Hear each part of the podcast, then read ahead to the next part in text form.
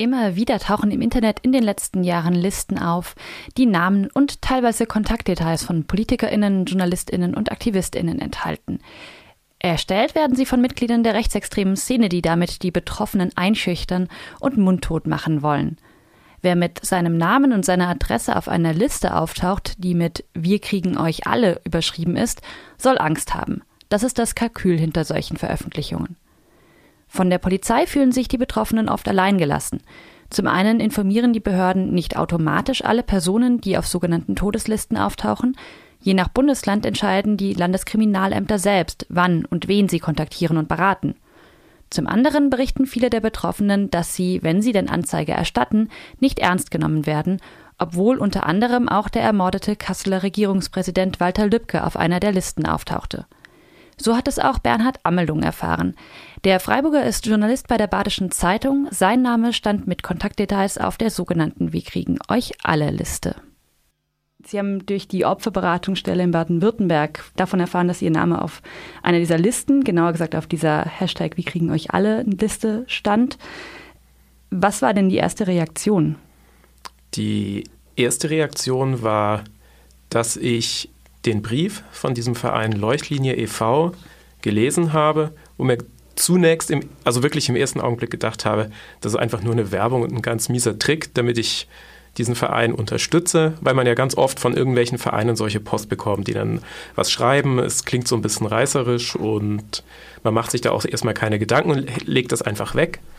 Eine Stunde später hatte ich mir aber überlegt, Moment mal, wer ist der Träger des Vereins, wer steht da hinten dran. Jetzt liest du das nochmal genauer durch, habe das dann auch durchgelesen und dann war ich schon etwas alert, weil ich 14 Tage zuvor ähm, auf der Webseite von Neues Deutschland eben den ersten Bericht zu diesem Thema gelesen hatte, dass es diese Drohliste gab, dass die mehrfach bei Indie Media hochgeladen wurde und wieder runtergenommen wurde. Und dann habe ich mich damit näher befasst, habe diese Liste dann auch gefunden und tatsächlich meinen Namen dort gelesen und hatte dann noch am selben Abend den, der Ansprechpartnerin, die da genannt war, eine kurze E-Mail geschrieben, habe gesagt, dass ich mich am Montag dann, das war an einem Freitag, wo ich Bescheid bekommen hatte, dass ich mich am Montag melden werde. Und also eben zuerst so, hm, kann nicht sein, das glaube ich nicht. Und im zweiten Augenblick war das so, oh, doch, da ist was.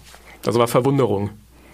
Das heißt, eine sofortige Erklärung oder so, wie der Name da gelandet sein könnte, die ähm, kam Ihnen erstmal gar nicht in den Sinn ich hatte drüber nachgedacht, wie das passieren kann ähm, und kam aber letzten Endes zu keiner Erklärung, weil das Thema Rechtsextremismus oder Neonazis, das ist nicht das, worüber ich als Journalist hauptsächlich berichte.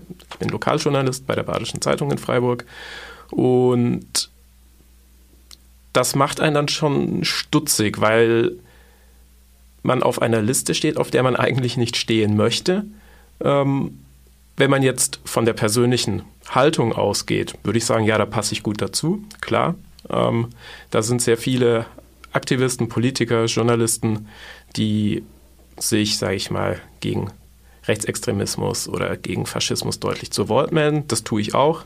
Ähm, allerdings eben in sozialen Netzwerken. Und das war dann so der zweite Schritt, wo ich gedacht habe, ganz viele auf dieser Liste, denen folge ich auf Twitter, mit manchen bin ich auf Facebook befreundet, dass über irgendeine Liste oder sage ich mal so ein Durchkämmen von anderen Kontaktlisten mein Name auch mit ins Spiel kam und der Verfasser dieser Liste, die Verfasser der Liste, sich dabei gedacht haben muss, naja, der Vollständigkeit halber, der taucht da in so vielen anderen Listen auf, hauen wir den da auch noch dazu. Solche Listen tauchen vor allem in den letzten Jahren immer wieder auf. Die größte bisher bekannte ist die sogenannte Nordkreuzliste mit ähm, rund 25.000 Namen. Ähm, die ist allerdings aus einem Hack entstanden. Also da wurde ein äh, Versandhandel, ein, ein Punk-Versandhandel äh, gehackt und daraus ist diese Liste entstanden. Diese Hashtag Wir kriegen euch alle Liste ist jetzt deutlich kleiner. Die hat nur rund 200 Namen und Kontaktdetails. Die Polizei sagt aber auch hier, obwohl das eben kein groß angelegtes Abfischen von Daten war, es besteht keine Gefährdungslage. Wie wurde denn diese Einschätzung Ihnen gegenüber begründet? Überhaupt nicht. Da wurde letzten Endes nichts dazu gesagt, weder bei der Polizei noch anschließend ähm, nach Einstellung des Ermittlungsverfahrens durch die Staatsanwaltschaft. Da hat die Staatsanwaltschaft lediglich erkannt, es liegt keine Gefährdungslage vor. Punkt. Keine Erklärung, keine Begründung es gibt ja keine, keine Erkenntnisse über den Urheber oder die Urheber dieser Liste. Das heißt, es wurde auch äh, keine Ermittlungen in diese Richtung angestellt, sodass man sagen konnte, wir wissen derzeit noch nicht, wer die Urheber sind. Ähm, deshalb behalten wir das Ganze im Auge. Deshalb äh, wird diese Anzeige erst einmal noch nicht irgendwie zu den Akten gelegt. Mm, diesbezüglich wurde mir jedenfalls nichts mitgeteilt. Ähm, das Einzige, was ich eben erfahren hatte, war durch den Einstellungsbescheid der Staatsanwaltschaft, dass nicht weiter ermittelt wird. Ähm, die Staatsanwaltschaft Freiburg hat keine Strafbarkeit nach Strafgesetzbuch erkannt, auch keine Verletzung von Normen des ähm, Bundesdatenschutzgesetzes. Es liege auch keine Ordnungswidrigkeit vor, und zwar unter anderem auch mit der Begründung, dass meine persönlichen Daten, die auf dieser Liste stehen, sowieso schon in einem digitalen Adressbuch ähm, aufgeführt werden und auf meiner Webseite, die ich betreibe, im Impressum. Und damit hat sie entschieden, hast die Daten selber ins Netz gestellt, kann passieren, dass man auf eine Liste kommt, ist nicht strafbar.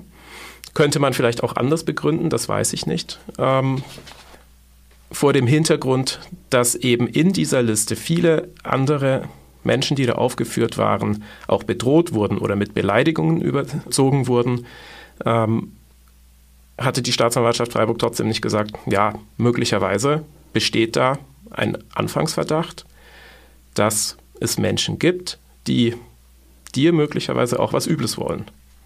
Wurde nicht erkannt. Der Deutsche Journalistenverband fordert jetzt äh, den größtmöglichen Schutz, Zitat, äh, für die betroffenen JournalistInnen. Auch die Beratungsstelle Leuchtlinie, über die wir schon gesprochen haben, ähm, sagt, dass die betroffenen Personen zumindest informiert über ihre Handlungsmöglichkeiten aufgeklärt werden sollen und eben an Beratungsstellen verwiesen werden sollen. Welche konkreten Maßnahmen wären denn für Sie wichtig? Ähm, zuallererst Aufklärung, Öffentlichkeit ähm, schaffen, Bewusstsein schaffen, dass es eben ein Potenzial an Menschen gibt, die andere Menschen, die nicht ähm, ihrer Gesinnung entsprechen, die nicht ihrer politischen ähm, Ausrichtung entsprechen, einschüchtern wollen, mundtot machen wollen, zum Schweigen bringen und letzten Endes, davon kann, finde ich, und darf man spätestens seit ähm, dem Fall Lübcke ausgehen, auch beiseite schaffen wollen. Und da erwarte ich mir von behördlicher Seite, also von staatlicher Seite, ob das Polizei ist, ob das Innenministerium ist, eine ganz deutliche ähm, Haltung, dass wir sagen, wir akzeptieren das nicht. Wir gehen aktiv auf die Betroffenen zu. Wir bieten ihnen Hilfe an. Ähm, wir bieten ihnen Hilfe an bei der Einleitung von Ermittlungsverfahren. Wir bieten ihnen aber auch hinterher eine Begleitung an. Ähm, sei das, dass sich eine Ermittlungsbehörde auch mal meldet und sagt, Aktuell finden wir noch nichts, wir wissen noch nicht, wie es weitergeht, wir bleiben da aber dran, weil es die Haltung, ähm, sage ich mal, eines Rechtsstaats sein sollte, dass so etwas nicht geschieht. Jetzt ist es ja Ihrerseits auch ein großer Schritt zu sagen, ich mache die Tatsache öffentlich, dass ich auf so einer Liste stehe und stelle mich damit noch mehr sozusagen ähm, oder in die Öffentlichkeit mit, mit meiner Person und ähm, biete in Anführungszeichen auch ein Gesicht zu, den, zu diesen Kontaktdetails. Das machen Sie nicht nur hier im Interview, sondern auch äh, im, in einem Bericht des MDR-Magazins Fakt. Wie ist es denn zu dieser Abwägung gekommen, zu sagen, nee, ich akzeptiere diese Haltung der Behörden nicht, ich gehe damit jetzt an die Öffentlichkeit? Hm, das ist letzten Endes ein Schritt, der auch aus meiner Arbeit resultiert. Ich bin ja als Journalist tätig und ähm, bin da selber auch dankbar, wenn ich Gesprächspartner finde, die bereit sind, auch sich zitieren zu lassen, die mit ihrer Person an die Öffentlichkeit treten. Das ist die eine Seite. Ähm, die andere Seite ist, dass ich sage, da muss Öffentlichkeit geschaffen werden und gerade ähm, in meinem Beispiel, ich bin ja jetzt weder ein Sascha Lobo noch ähm, eine Katharina König-Preuß, die tatsächlich eine sehr breite Öffentlichkeit ansprechen, sondern, sage ich mal, jemand ganz Kleines, ein kleiner Fisch in einem riesengroßen Becken. Ähm, das zeigt aber auch, und da dachte ich mir, ich möchte auch zeigen, ähm, wie solche Menschen arbeiten, dass es nicht nur darum geht, jemand ganz Großes auf eine Liste zu packen, sondern auch kleine einzuschüchtern. Und das lasse ich mit mir nicht machen. Ähm, das ist vielleicht für manche anderen Menschen anschaulicher, greifbarer, gerade auch auf lokaler Ebene, dass man sagen kann, ah, interessant, das ist es nicht nur ein Künstler, ein Politiker, der da auf der Liste steht, sondern das könnte theoretisch mein Nachbar sein. Und deswegen habe ich mir dann gesagt, da gehe ich an die Öffentlichkeit damit oder ich reagiere auf Anfragen und sage, ich bin bereit dazu, Stellung zu nehmen. Name und Kontaktdetails des Freiburger Journalisten Bernd Amelung tauchten vor kurzem auf einer rechtsextremen Feindesliste auf. Über seine Reaktion und seine Kritik an den Strafverfolgungsbehörden sprach er mit Radio Dreieckland. Das Gespräch haben wir vor der Sendung aufgezeichnet.